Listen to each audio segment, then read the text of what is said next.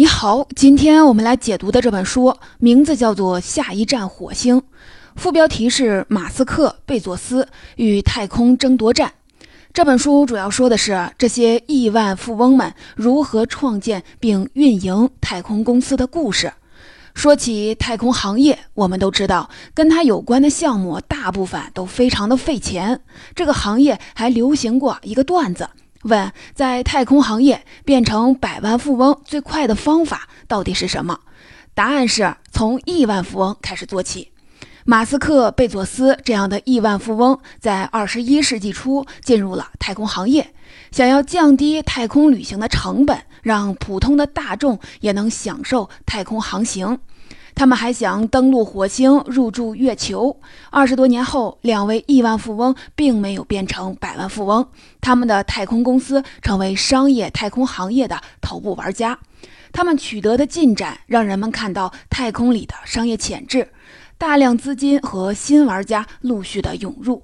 他们之间的竞争点燃了人们对太空的兴趣。在美国，报考航空航天工程专业的人数迅速的增加。简单说，马斯克、贝佐斯及其公司带动了整个商业太空行业的发展和繁荣。他们为什么能取得这样的成就呢？有人可能会说，因为他们太富有了，都当过世界首富。但在两千年左右，马斯克还默默无名。贝佐斯才创办了亚马逊几年，对于那时的他们来说，自掏腰包供养一家太空公司开发火箭，肯定不是无关痛痒。还有人可能就会觉得，是不是他们都有过太空项目的经验呢？两个人都毫无经验。马斯克最初的航天知识都是靠自学，他把自己找到的与航天有关的书几乎都读了一遍。贝佐斯的太空公司创立后很长一段时间，唯一的雇员是一个科幻作家。那么问题就来了：毫无经验的马斯克、贝佐斯是怎么创立太空公司、做成载人航天项目，甚至还激活了整个行业的呢？今天这本《下一站火星》能够回答这些问题。这本书详细介绍了马斯克、贝佐斯如何组建运营太空公司，以及如何与对手抗衡。在作者看来，马斯克和贝佐斯之间的太空竞赛是被金钱、自我意识和冒险精神驱动，目的是把人类文明更好地延伸到太空中去。这场竞赛有点像龟兔赛跑，马斯克及其公司就像是野兔，作风高调，不断的往前冲；贝佐斯及其公司则像是乌龟一样神秘安静，一步一个脚印儿。作者介绍，在这场竞赛中，马斯克及其公司一路领先，是这个行业的领军者。包括贝佐斯在内的后来者，多多少少都有借鉴了马斯克的公司。本书曾被《金融时报》评为年度技术图书。作者是美国记者克里斯蒂安·达文波特，他是《华盛顿邮报》首席科技记者，长期贴身采访贝佐斯和马斯克。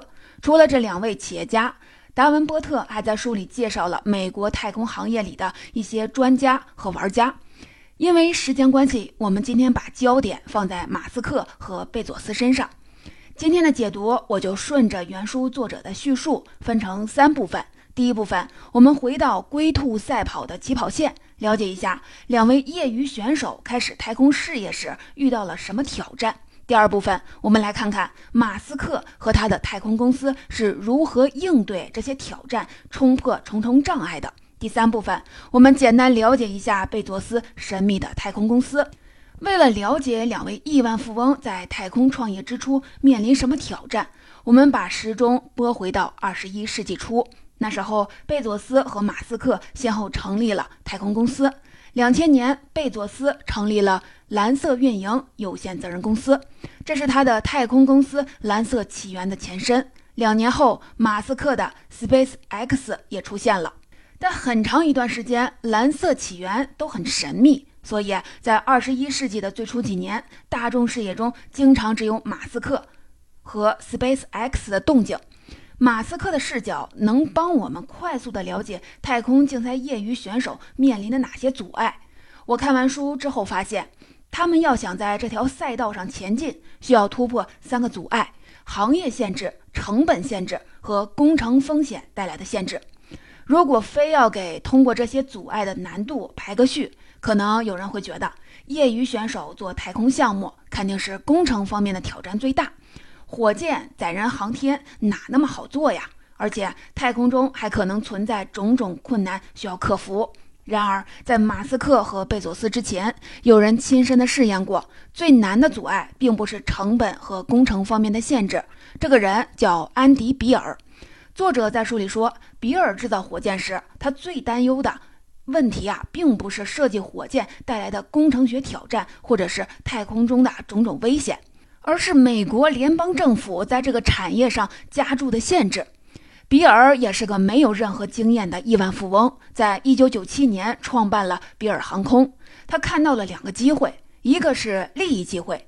他发现卫星技术大跃进的时代即将到来，这个新市场需要有人能够又快又经济地把卫星送上太空轨道。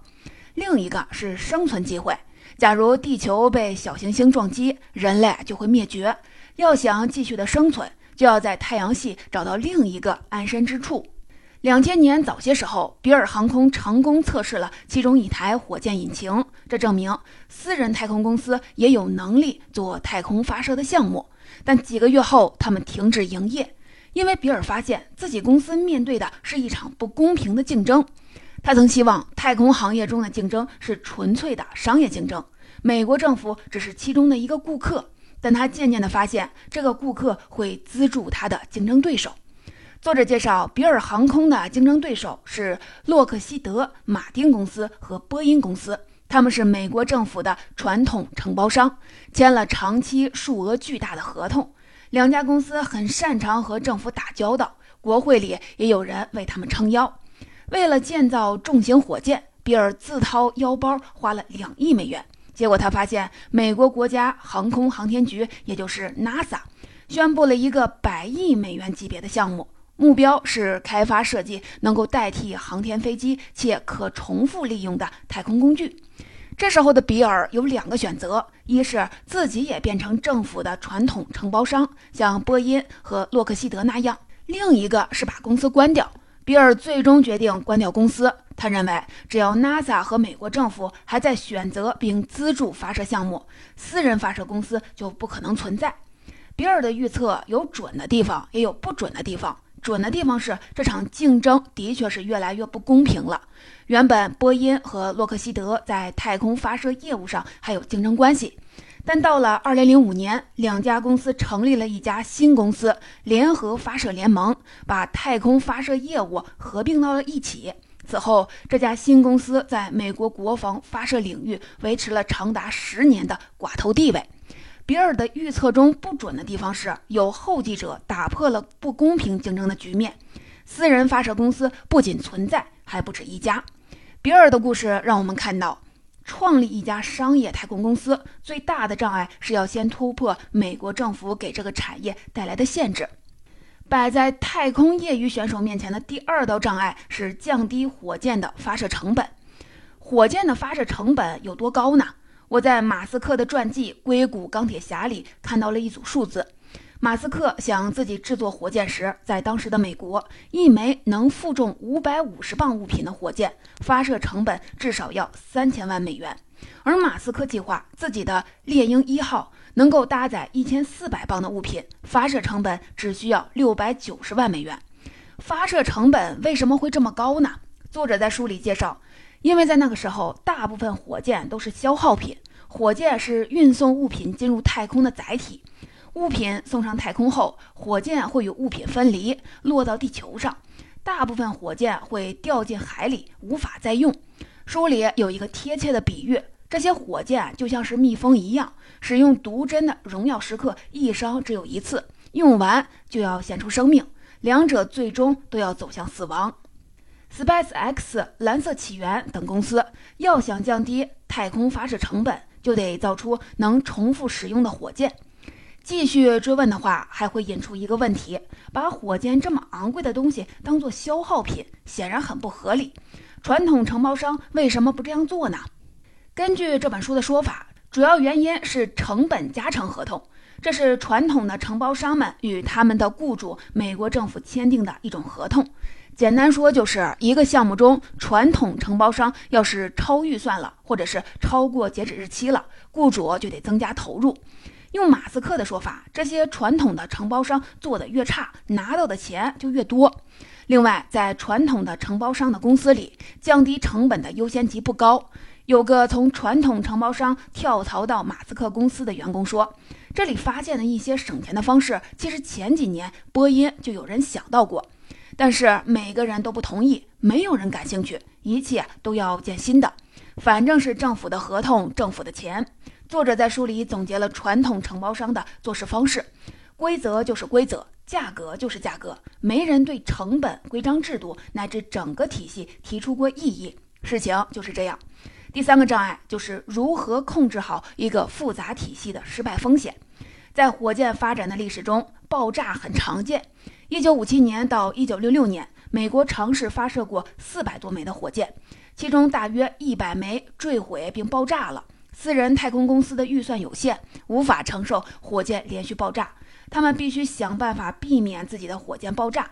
但真要做，谈何容易啊！SpaceX 的总裁肖特维尔说：“要做成一件事儿，你得把背后的一百万件事情都做对。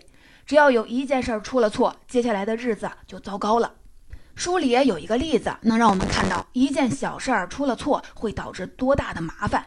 二零零六年，SpaceX 公司第一次尝试发射自己的火箭猎鹰一号，火箭发射五十九秒后掉进了海里。事故调查委员会花了几个月的时间调查原因，他们的结论是火箭发动机燃油泵的一个螺母故障导致了燃油泄漏。这次发射是在一个小岛上进行，是岛上的腐蚀性的气候和充满盐分的空气腐蚀了螺母。这件事儿给 SpaceX 留下的教训就是，一个还没卵石大的硬件出了问题，就会导致火箭发射失败。第一部分，我们站在龟兔赛跑的起跑线上，看到了他们面对的三个阻碍：行业限制、成本限制、工程风险带来的限制。我们都知道，龟兔赛跑的故事中，兔子领先了很长时间，太空竞赛也不例外。马斯克和他的公司从成立起就跑在前面，一路为其他人扫除了障碍，为了竞争对手和后来者开拓了一条道路。这部分我们主要了解马斯克他们是如何冲破上面三道障碍的。马斯克和 SpaceX 奉行的理念都是埋头苦干、辛苦耕耘。这家公司的座右铭是“大胆假设一个几乎不可能完成的目标，永不退缩、低头，跨过每一道障碍”。我觉得他们能跨过刚才的三道障碍，是因为有三个特质：好斗精神、足智多谋的省钱方式、快速适应当前环境思维方式。我们分别来了解一下。先来看行业限制。比尔败在了这道障碍前，但马斯克他们通过好斗精神，硬是在障碍中开了一扇窗，从中间穿了过去。作者介绍，马斯克这个人啊做事儿高调，急于求成，哪怕他自己还不知道最终的结果，也会实时的公开事情的进展。面对不公平的竞争，马斯克没有被动等待，而是不断的主动发起诉讼，呼吁公平。马斯克和 SpaceX 用了不到一年的时间，就造出了火箭猎鹰一号，花了六百多万就能把一千多磅重的物品送上近地轨道，这个价格只比竞争对手的三分之一多一点儿。可美国政府和 NASA 根本就没把他们当回事儿。马斯克决定主动的找上门。二零零三年，马斯克把七层楼高的猎鹰一号送到了。美国联邦航空管理局总部的门口秀了一把。这场亮相过后，太空行业里的大部分的人还是没有把马斯克他们当回事儿。不过啊，NASA 当局的局长对他们产生了兴趣，还派人去参观。参观小组回来后赞不绝口，但 NASA 内部的质疑声仍然是很大。参观小组走了没多久，马斯克就发现 NASA 把一份价值两个多亿美元的独家的供应合同给了一家经营陷入困境的太空公司。这家公司在 NASA 和华盛顿有门路，这单生意能帮他们继续的运行下去。不管是马斯克的公司还是其他公司，都没能参与到这个项目的竞标。马斯克非常的愤怒，他觉得这份合同不公平、不合法，他要对抗不公平的规则。他甚至威胁 NASA 的高层说，要走法律途径，要向美国政府问责办公室报告 NASA 这种不合法的举动。几乎所有的人都劝马斯克别去状告自己的潜在客户。NASA 的官员也暗示马斯克，如果他上诉了，NASA 不会再和他合作。但马斯克很坚定，在他看来，只有通过竞争，才能发展出更好、更安全、成本更低的技术。合同本该是竞争而得的，但却没有。他还向国会抗议了这件事儿，说 SpaceX 和其他公司没有机会在一个公平的竞技的场上互相竞争。结果，马斯克居然告赢了。美国政府问责办公室让 NASA 撤销了这个合同。虽然这一次的抗议没有带来什么直接的好处。但好斗的精神对 SpaceX 的发展非常非常的重要。在马斯克看来，如果有家公司在实施行业霸凌，自己的小公司就要勇敢地站在他的对面。此后，马斯克的抗争也没有停止过，他还起诉过美国政府的其他承包商，讨伐过其他不公平的规则。正是好斗精神，让马斯克他们在行业限制这道障碍中开启了一扇小窗。二零零六年，SpaceX 拿到 NASA 的一笔价值二点七八亿美元的合同。他们签的当然不是成本加成合同，而是要在获得成果的基础上拿到报酬。如果没有实现阶段性的成功，就没有钱可花。我们接着来看马斯克他们如何通过足智多谋的省钱方式节省成本的。《硅谷钢铁侠》里介绍说，二零零二年的时候，马斯克去了俄罗斯，想买到便宜的火箭，结果没谈成。在飞回美国的航班上，马斯克在电脑里用电子表格详细列清楚了建造、装配和发射一枚火箭所需的成本，然后就对团队说：“我觉得我们可以自己造火箭。”那时他意识到了自己制的火箭应该能比俄罗斯的更便宜。怎么以省钱的方式制造火箭呢？书里啊有很多的例子。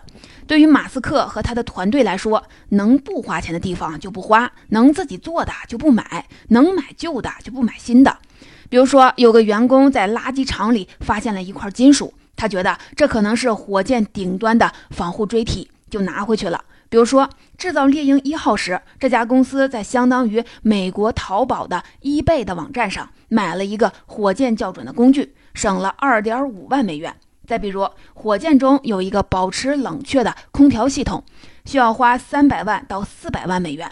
马斯克要求员工搞清楚为什么要花这么多钱，结果员工买了六台商用的空调机组，节省了这笔开销。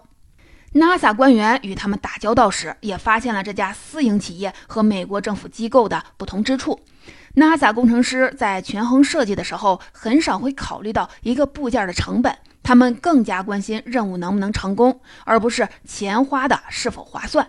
SpaceX 的工程师则会考虑效果同样好的情况下怎么做可以更节省成本。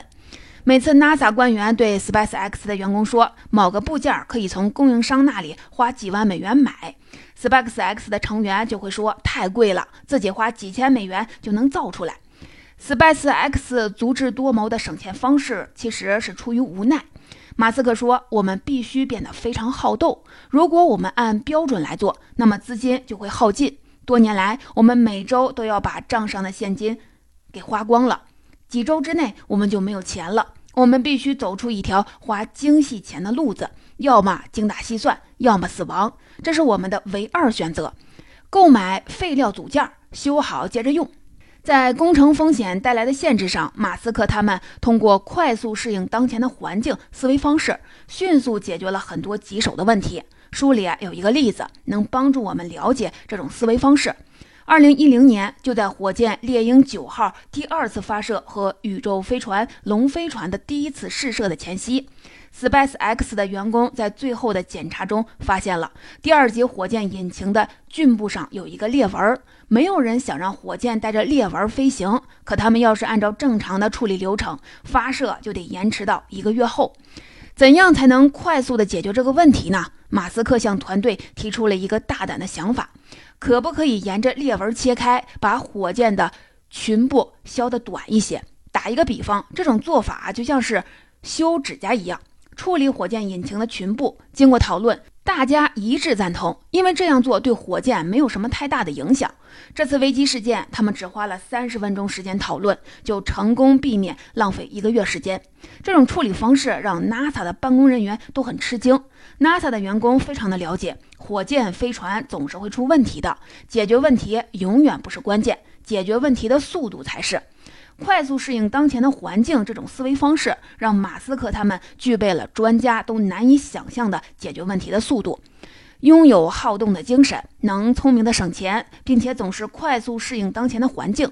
马斯克和 SpaceX 成为太空竞赛的领先者，创造了很多新的记录。比如说，他们的龙飞船是首个到达国际空间站的飞行器，他们拿到了美国政府及其机构的重要订单。比如说，他们和波音公司一起赢得了把 NASA 宇航员送入国际空间站的合同，合同价值二十六亿美元。他们当然也有过失败，但每次野兔都会以更惊人的成绩反弹回归。野兔一路的向前狂奔时，贝佐斯和他的蓝色起源神秘且安静，但这不代表他们没有进展。乌龟做事儿往往是深思熟虑、小心翼翼的。这部分我们就来看看书中描写的贝佐斯的创业故事。贝佐斯的蓝色起源成立于两千年，是他自掏腰包的私人项目。这家公司的吉祥物就是乌龟，它能体现贝佐斯喜欢的一句格言：“慢就是顺，顺就是快。”这家公司还有一个信条，就是做成了再说话。几年后，贝佐斯才对外公开蓝色起源的计划，开发出的能帮助人类长时间在太空停留的手段和技术，造出能够进入太空边界、载人数量在三人或以上的火箭。在目标上面，蓝色起源和 SpaceX 一致，都想要造出能够循环使用的火箭，降低进入太空的成本。此外，他们也有一些共同点，一个共同点就是都很会节省成本。蓝色起源打算反复的使用火箭引擎上的喷嘴，这就需要用一种昂贵、有毒又难以处理的清洁剂。后来有人发现柠檬酸能起到同样的作用，成本更低，使用啊还更简单。于是蓝色起源开始大量的购买柠檬汁。贝佐斯说自己是美国国内最大的柠檬汁进货商。另一个共同点就是，蓝色起源和 SpaceX 一样，也拥有行业领先的技术成就。二零一五年，蓝色起源发射的火箭“新谢波德”创造了历史，是历史上第一枚飞进太空，然后成功的垂直降落回地球的火箭。这意味着它可以重复使用。作者介绍说，新谢波德与之前任何一枚飞行过的火箭都不太一样。打一个比方，传统火箭都是肌肉发达，没有大脑。火箭的助推器只负责让火箭能够摆脱重力的吸引。这个任务完成后，助推器就没有用处了，直接就掉到大海里。但新谢泼德既有肌肉也有大脑，就像是一个可以自主飞行的机器人。当它下降到降落台的时候，就会先盘旋飞一会儿，检查一下地理坐标。如果位置正确，就会缓缓的降落。如果不正确，就会改变位置。有共同点，当然也会有不同之处。比如说，在应对竞争对手方面，SpaceX 的策略就是直接发起战斗，有点横冲直撞；但蓝色起源懂得利用行业中已有的竞争关系。我们前面说过，一家合资企业联合发射联盟，它是由传统的承包商洛克希德和波音成立的，一直都是 SpaceX 的主要竞争者。马斯克会主动的与这家公司发起战斗。联合发射联盟虽然在行业占有了主导地位，可它有一个很大的弱点，它在火箭阿特拉斯五号上的发动机是俄罗斯制造的。针对这一点，马斯克控诉说，美国在国际发射市场上最棘手的竞争对手是俄罗斯人。然而，美国空军每年要花费数亿美元向俄罗斯购买发动机，这简直就是一团糟。结果，一直保持神秘的蓝色起源帮助联合发射联盟解决了这个弱点。二零一四年，这两家公司正式展开合作。联合发射联盟购买蓝色起源公司开发的火箭发动机 BE 四，用在自己的火箭上。对于这场出人意料的合作，马斯克的反应是：如果你们所有的竞争对手团结在一起攻击你，那其实是对你的赞扬。我认为这是非常诚挚的赞扬。二零一七年年初，蓝色起源签下了自己第一个火箭客户，这意味着它正式进入了市场，要与 SpaceX 一争高下。这场太空版龟兔赛跑如今还在继续，也许还会持续很多年。你觉得谁会是最终的获胜者呢？也许答案并不重要。就像贝佐斯所说，人们常常会用体育竞赛的方式思考商业竞争。有人离开时是赢家，也有人离开时是失败者。但在他看来，商业与体育竞技的一个不同之处是，伟大的行业通常是由不止三家公司建造的，而是由许多的公司构成。一个真正伟大的行业有很多的赢家，甚至成百上千的公司都是这一行业的赢家。作者讲到，马斯克、贝佐斯的付出和竞争就像是一种燃料，重新燃起了人们的太空梦想。美国一些大学航空航天工程专业的申请人数剧增，这种燃料推动了商业化太空产业的进步，不断的有新的玩家和投资人加入其中，全球太空经济总额也在不断的增长。根据欧洲咨询公司发布的《二零二零年航天经济报告》。二零二零年，全球航天经济总量达到了三千八百五十亿美元，再创新高。总结《下一站火星》这本书的精华内容已经为您解读完了。如果你对亿万富翁们的太空创业史感兴趣，推荐你去阅读原书。综合本书的叙述，我们看到马斯克和贝佐斯都有一个宏大的目标：通过开发可重复使用的火箭，大幅的降低太空旅行的成本。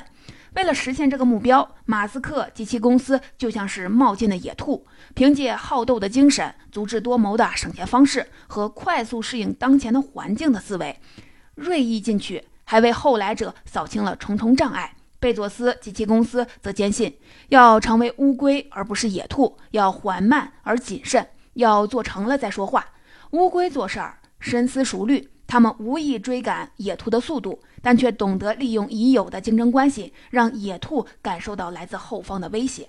最后，我还想和大家重温一下书里马斯克和贝佐斯说过的一些很有启发的句子，他们能帮助我们更直观地理解两位太空创业者的风格和做事的哲学，希望也能给你带来启发。马斯克和 SpaceX 的典型做法就是埋头苦干，辛苦耕耘。